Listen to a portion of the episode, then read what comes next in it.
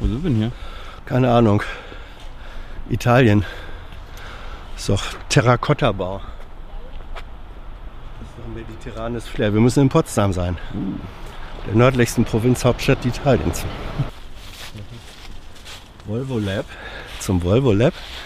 Schwedische Automobile. Guck noch mal hin. Ach nee, Volo Lab. Ja, Was ist ein Volo Lab? ja. Volo steht in unserem Beruf für Volontär. Was ist das? Das sind äh, Journalisten in Ausbildung. Hm. Hier war das Herr. Wie hieß er denn?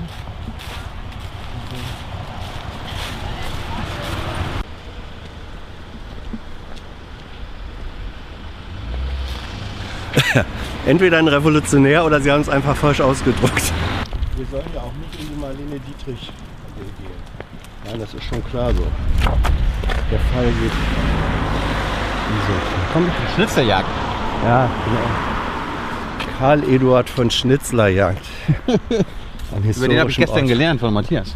Ja, Der Chefpropagandist der DDR. absolut. War, war vorher bei den Briten bei der BBC. Natürlich.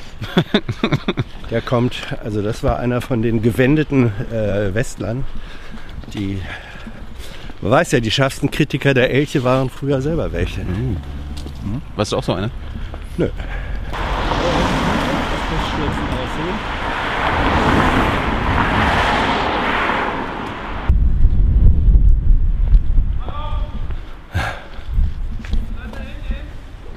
Ähm, Herr Hofmann, Sie haben in diesem Buch ja vielleicht auch ein paar von diesen Vorurteilen, zumindest mit dem Titel, geschürt, wenn man diesen Titel so liest. Sie haben tagebuchartig aufgeschrieben, wie Ihrer Meinung nach die Schröder-Regierung 2005 ähm, ja, durch die Hauptstadtpresse aus dem Amt geschrieben wurde. Ähm, wie kommen Sie zu der These, zu diesem ähm, starken Einfluss, den Hauptstadtjournalisten haben auf das, was in der Politik passiert?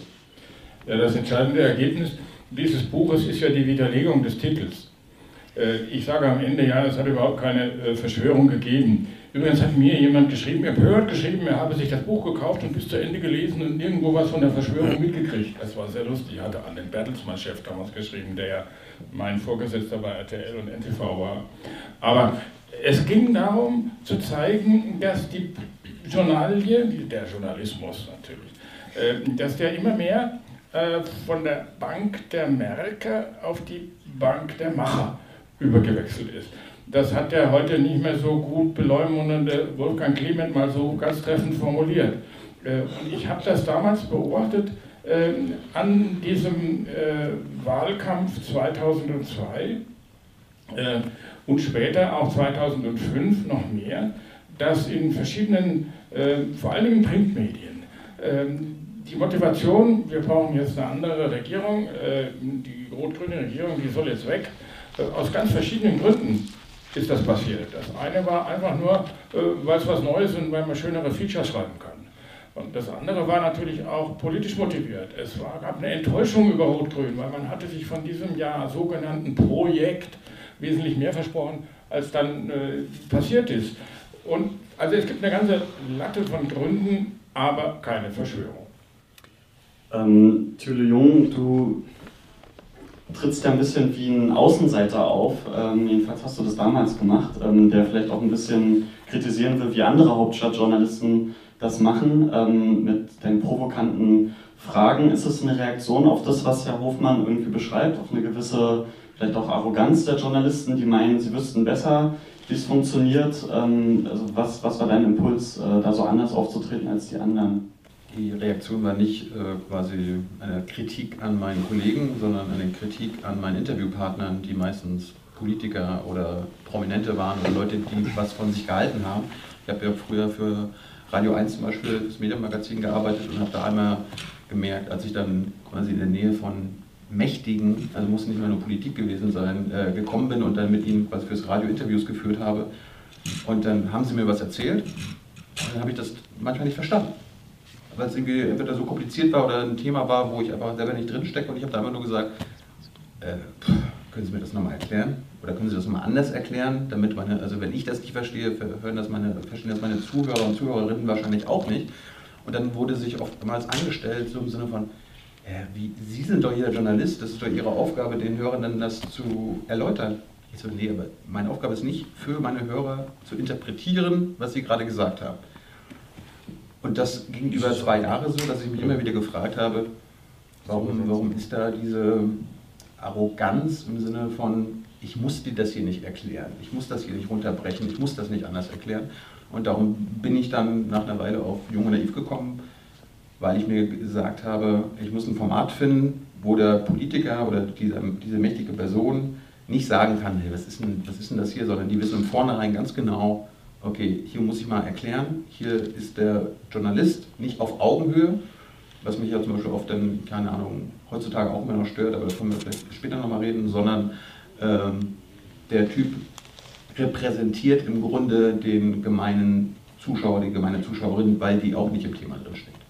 Eine Frage noch, bevor ich zu Herrn Schneider komme. Darf ich dazu eine ganz kurze Zwischenfrage stellen? Worin liegt der Vorteil des Duzens? Hat das nicht die Gefahr einer Form der distanzlosen Kumpanei am Grunde, den Verdacht Das ist der Sinn dahinter, ja. Aber das ist ja der Sinn hinter diesem Spiel, Jung und Naiv. Also die Leute wissen, dass ich einen naiven Reporter spiele. Ich stelle auch mal doofe Fragen, obwohl der Gegenüber weiß, dass ich es eigentlich besser weiß.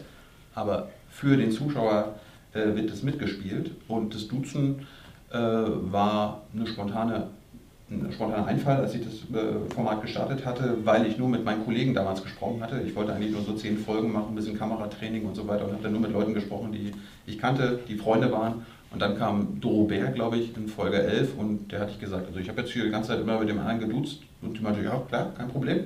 Und dann habe ich gemerkt, okay, die Politiker haben damit auch kein Problem. Und so ist das quasi zu einer Regel geworden.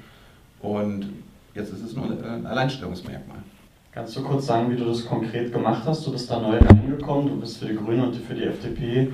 zuständig. Ähm, wie versuchst du denn da Nähe aufzubauen? Ja, also das war jetzt erstmal so, dass ich tatsächlich, ähm, äh, als ich angefangen habe, ähm, mich bei den also bei, den Fraktionsmitgliedern, bei den, bei, bei, habe ich mich gemeldet, habe gesagt, so, ich bin jetzt hier übrigens die Neue, ich im, im ARD Hauptstadtstudio, ähm, würde mich gerne mal vorstellen, ähm, dass wir, dass Sie wissen, ich bin hier Ansprechpartner, falls, äh, falls irgendwas, falls Sie was haben, falls wir überhaupt irgendwas sprechen wollen. Und dann ist man da so ein bisschen durch die Büros getingelt und hat mit jedem mal einen Kaffee getrunken und mal Hallo gesagt. Ähm, äh, und dann kam dann äh, der erste, da kam Ende, Ende Januar war dann natürlich gleich die, die Bundesdelegiertenkonferenz äh, der Grünen, da war gleich, da wurden dann die neuen ähm, Parteivorsitzenden gewählt, da war man natürlich auch dabei, äh, ist abends noch äh, an der Hotelbar, trinkt man dann noch äh, tatsächlich noch ein Bier, aber das ist auch alles ganz normal. Das heißt auch nicht, dass man da irgendwie irgendwo zu nah dran ist an irgendjemandem, sondern man man ist einfach, die Leute wissen, das ist der Ansprechpartner. Ich hatte auch schon die Situation dann, dass mir, dass mir jemand äh, eine exklusive Geschichte dann geben wollte und gesagt, hier, das, äh, ich kann jetzt nicht genau sagen, was es ist, weil das ist zu offensichtlich.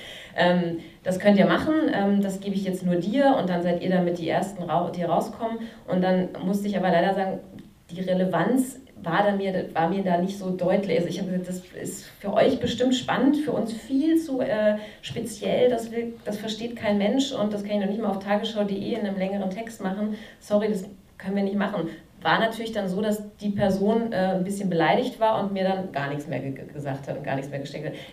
Das, dieses Risiko geht man leider ein, aber dafür muss man halt so professionell sein. Äh, kleine Beispiel von Schopenhauer mit den Stachel Stachelschweinen, das kennen Sie sicher alle. Die Stachelschweine stehen beieinander und es wird Winter. Und sie rücken immer näher, weil es kalt wird, zusammen, bis sie sich mit ihren Stacheln stechen. Dann rücken sie wieder auseinander. Und dann wird es noch kälter, dann rücken sie wieder zusammen. Und auf die Dauer erzielen sie dann einen äh, Zustand, wo es nicht zu sehr sticht, aber auch nicht zu kalt wird. Und das ist die mittlere sinnvolle Distanz. Und so geht es im Hauptstadtjournalismus auch. Ich persönlich ähm, nutze, mache auch Hintergrund oder ich werde zu Hintergrundreisen eingeladen, gehe dann auch mal hin. Ich nutze es, um äh, Zusammenhänge zu erklären. Ähm, und ähm, auch so per, die, die, montags zum Beispiel habe ich keine Luft, da fange ich um acht, halb acht an und äh, habe bis um neun äh, Sitzung äh, durchgehen. Ich habe gar keine Lust, da, äh, gar keine Luft und Zeit, das zu erklären. Nur noch abends. Ja, nur noch abends, ja. Ähm, ähm, sodass ich äh, Hintergrundgespräche nutze, um mal äh, offen zu reden, aber äh, eben auch die lange Linie zu zeigen, nicht zu manipulieren. Manipulieren tue ich nur in dem Sinne, indem ich äh, äh, genau das, was ich denke, auch da auch sage. Ich kann aber manche Dinge, na, mache ich mittwochs, jeden Mittwoch meine Pressekonferenz, wo ich quasi, das ist die Funktion des ersten PGF, machen alle von allen Fraktionen zu allen Themen Rede und Antwort stehe, die also mit dem Plenarablauf zu tun haben, Gesetzesinitiativen etc. Ähm, aber ich, und da wird, man wird zu jedem Kram da gefragt, ja, also auch zur Partei, ich bin gar nicht für die Partei zuständig. Ähm, äh, und es ist immer klar, das läuft dann auch sofort über den Ticker, deswegen muss ich ganz vorsichtig da formulieren. Und ich kann gar nicht so genau, äh, sondern ich muss es zwischen den Zeilen vielleicht platzieren, aber nicht so, dass es wirklich zitierbar ist, um ähm, äh, letztendlich dafür zu sorgen, dass, ähm, ähm, ja, dass auch keine, ähm, was ich natürlich als Ziel habe, aus Sicht der SPD die ordentliche Kommunikation, die ich zumindest erreichen möchte, äh, durchzubringen. Das gelingt ja in den seltensten Fällen, ja, aber es muss dann von der Spitze her dann eben auch schon so genutzt werden. Darf ich das gleich sagen? Ja. Weil ich wirklich schon lange dabei bin. Als ja. ich im Bundestag kam, in Bonn, war der Claim abgesteckt zwischen Journalisten und Politikern. Und da waren die Journalisten auch alle in der Partei, CDU oder SPD, mehr oder weniger. So wurden die mir auch vorgestellt. Mhm. Ja? Im großen Teil. Mhm. Und klar, in welchem Lager sie waren. Ähm, und ähm, es war viel enger, als das in Berlin der Fall ist. Ich kenne Kollegen, jüngere Kollegen, ähm, die dann sogar, oh, einer aus der SPD ausgetreten ist, weil er mehr Distanz da haben wollte. Ich habe nicht den Eindruck, dass das eine Melange ist. Im Gegenteil. Ich habe äh, eher den Eindruck, dass es mehr zu einer professionellen Distanz gekommen ist in den letzten, in den letzten Jahren. Ich glaube, dass es generell eine Gefahr ist, ähm, wenn man sehr in dieser Hauptstadtblase drin ist als Journalist, dass man, ähm, dass man plötzlich, wenn man da wirklich lange drin ist, dass man die Sachthemen plötzlich nicht mehr so spannend findet, sondern dass es irgendwie interessanter wird, dass es um die Köpfe geht, um Beziehungen zwischen Politikern, wer vielleicht gegen wen integriert, äh, integriert, in, intrigiert, wer ähm, wer jetzt vielleicht von wer hochkommt, wer irgendwie geschasst werden soll, dass dieses ganze, diese ganzen zwischenmenschlichen Themen sind, das, das ist mir aufgefallen, als ich ins Hauptstadtstudio gekommen bin, dass, die, dass in Redaktionskonferenzen ganz viel darüber geredet wird und ich immer glaube, und ich, also ich, die ich neu dazugekommen bin, gedacht habe, also das ist, glaube ich, nicht das, was äh, die Zuschauer draußen wirklich interessiert. Die haben ganz, ganz andere Probleme. Die wollen wissen, äh, kommt jetzt eine Kindergelderhöhung oder nicht? Äh, keine Ahnung, gehen die, wie sieht es aus mit, den, mit der Rentenerhöhung? Also das geht einfach dann um konkrete Themen, die die persönlich betreffen. Und da interessiert es sie, glaube ich, nicht so oft. Äh, die, die kennen zum Teil gar nicht die Leute, über die wir den ganzen Tag reden. Keine Ahnung, ist der Kauder jetzt noch Fraktionsvorsitzender oder nicht? Wird er wiedergewählt oder nicht? Das, ich wirklich, also wenn ich in meinem Umfeld dann mal frage, und das sind dann nicht, und das sind tatsächlich auch Leute, die eigentlich gut informiert sind, oder keine Ahnung, Zahnärzte oder irgendwas. Kauder, auch Kauder, ja, wer war Kauder nochmal? I know a lot of people want to send blankets or water. Just send your cash. Money, money, I want more money. I want, I don't even know why.